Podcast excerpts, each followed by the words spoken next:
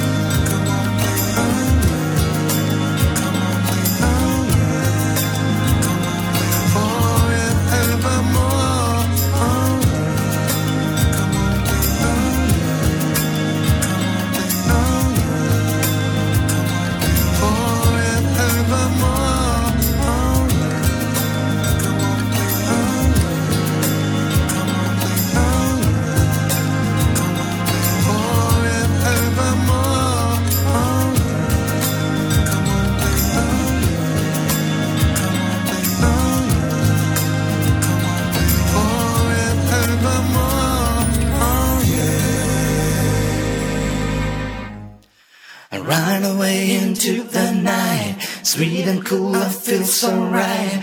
Music showed me right away, and now I know that this song will know. Late man, astray. I know that all I gotta do, all you gotta do is jump into the night.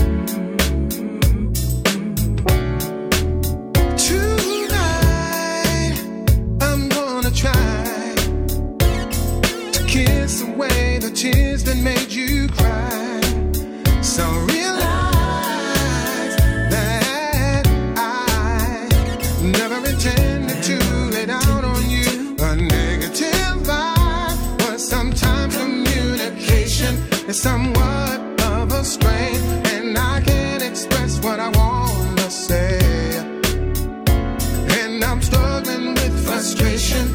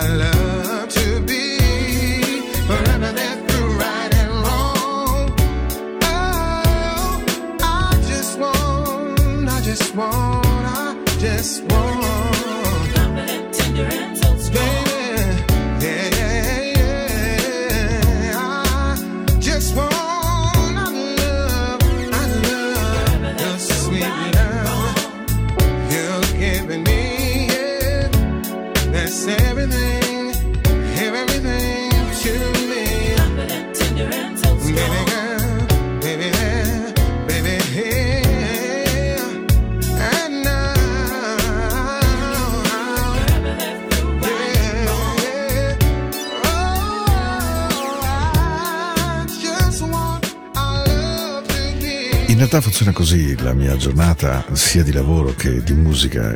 Cerco di trovare il tempo e non è sempre semplice perché per fortuna o per sfortuna ho un lavoro che un pochino mi viene addosso. E allora eh, gli amici che mi scrivono segnalandomi canzoni, eh, l'ascolto di alcuni altri amici dall'altra parte dell'oceano che mi danno consigli, insomma non sempre ho il tempo di scaricare. Allora carico, carico, carico, carico, poi nel telefonino ho qualcosa come 150 canzoni da ascoltare che non riesco a trovare il tempo. E poi viene una notte, mi metto lì e dico, caspita, questa notte le ascolto, le carico e le preparo e poi le metto in onda. E così la puntata di questa sera, 14 marzo, è piena di canzoni che non vi ho mai trasmesso, semplicemente perché erano dentro la pancia del mio telefono, ma non erano dentro ancora né nel mio cuore, né nella mia testa, neanche nel mio computer. Quindi questa è una notte così, fatta anche per me di, non dico di sorprese perché le canzoni le ho per ascoltate tutte, però insomma le ho veramente scelte una ad una per regalarvi una puntata 14 marzo in cui poter dire, caspita, Paolo non ha messo una canzone che avessi sentito in anticipo e questo mi piace come idea, eh. Eccola qua. La nuova di Lila James, mamma mia, ma lei non delude mai, eh, veramente. È straordinaria. You are the one. 24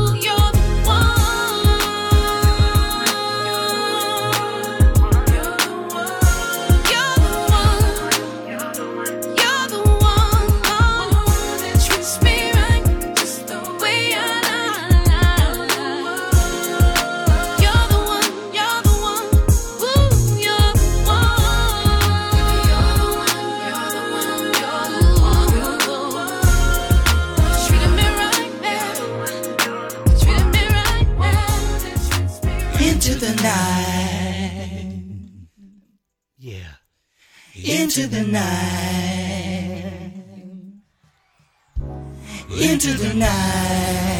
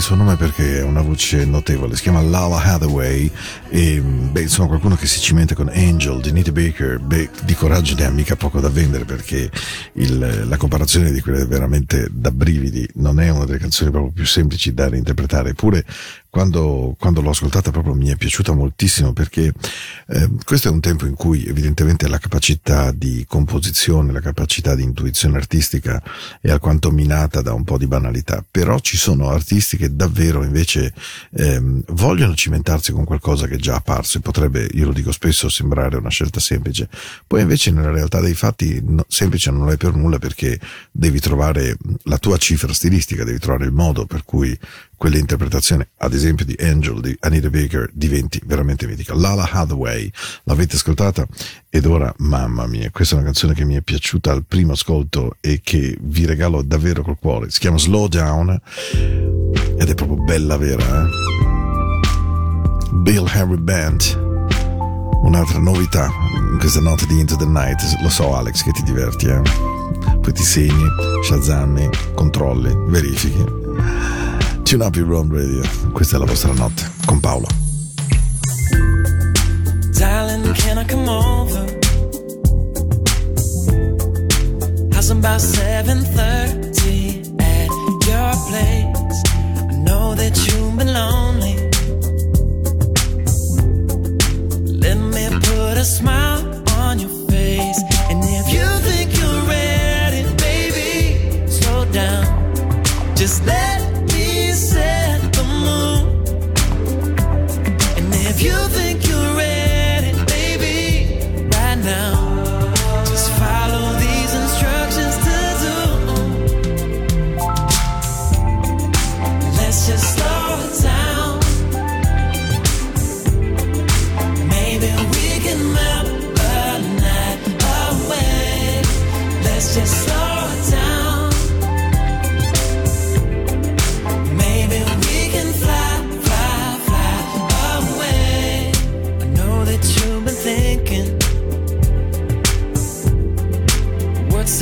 exactly on my mind right now. Let's save time for drinking.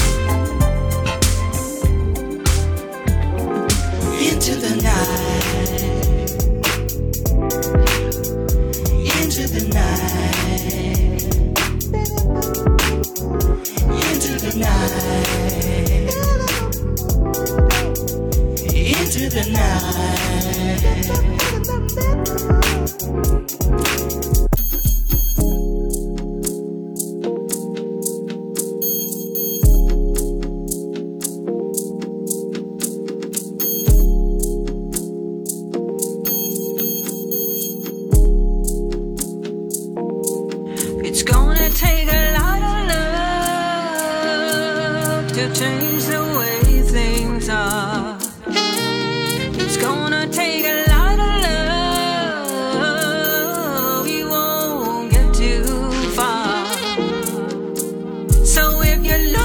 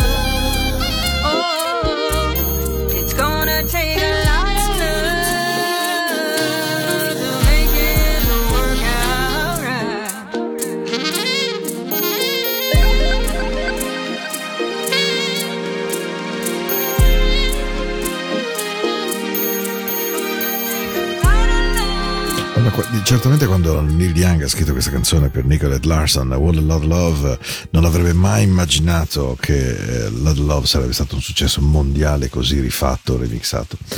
Voglio ringraziare una persona, eh, senza fare il nome evidentemente, però una carissima amica che ascolta sempre Into the Night, che per WhatsApp mi ha segnalato questa canzone e eh, un buon DJ deve secondo me essere anche capace di dire io proprio lei non la conoscevo si chiama semplicemente Samantha James ed è straordinaria la canzone è, ha un titolo che è Again and Again. Voglio ringraziare davvero questa amica grazie grazie grazie. Vi invito a fare la stessa cosa. Cioè se avete dei suoni adatti a Into the Night che pensiate di volermi segnalare per favore fatelo. Potete scrivere a paolo io ne sarò felice. Questa canzone è veramente un capolavoro, ma davvero un capolavoro. E, e devo ringraziare questa amica, questa ascoltatrice, davvero di cuore. Un bacio, ce l'ascoltiamo. Again and Again, una grande canzone.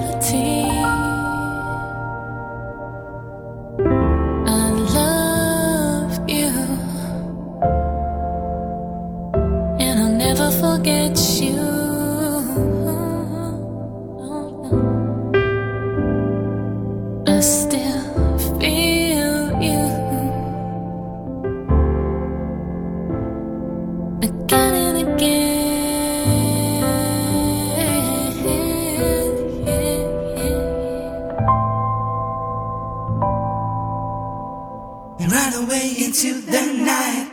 Sweet and cool, I feel so right. And music showed me right away, and now I know that this song will know. live me astray, and you know that all I gotta do, you know that all I gotta do into the night.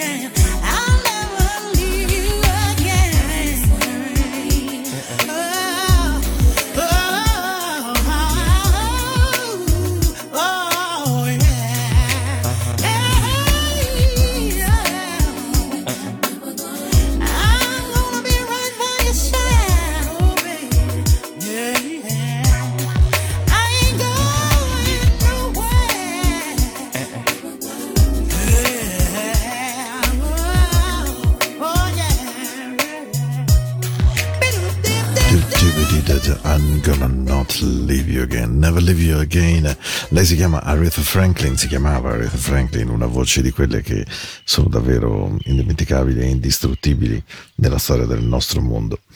E questa è la nostra puntata, siamo arrivati al 44esimo minuto. Brian Culbertson decide di incidere una canzone che si chiama The Truth, ma non è quella di D. Folks.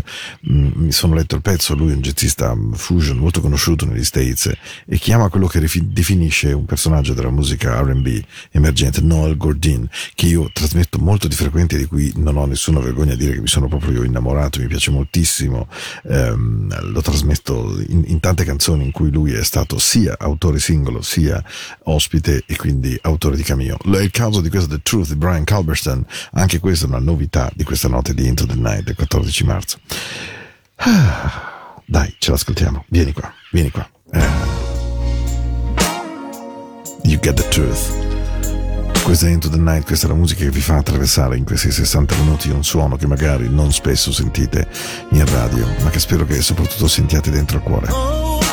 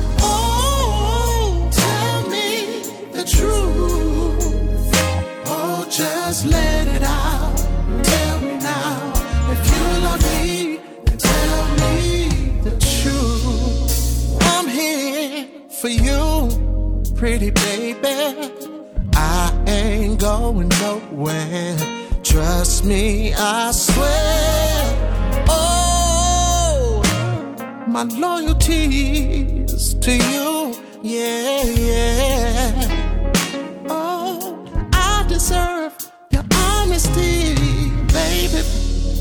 All you gotta do is tell me. Tell me. And baby I don't know what's wrong, but we can't push through. I love you, and I want the same thing that you do. So tell me, babe, just say it, baby. Tell me, tell me, tell me, tell me. Tell me the truth. I can't take no more, no more lies, no matter what. It's you and I.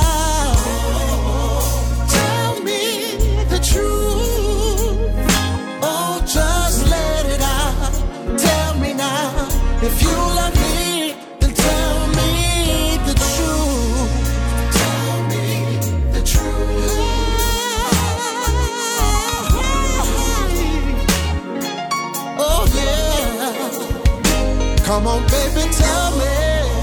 Tell me the truth. Oh, just let it out. Tell me now. If you let me, then tell me the truth. You know, baby, I've been thinking if there's something that I did, then I'm sorry.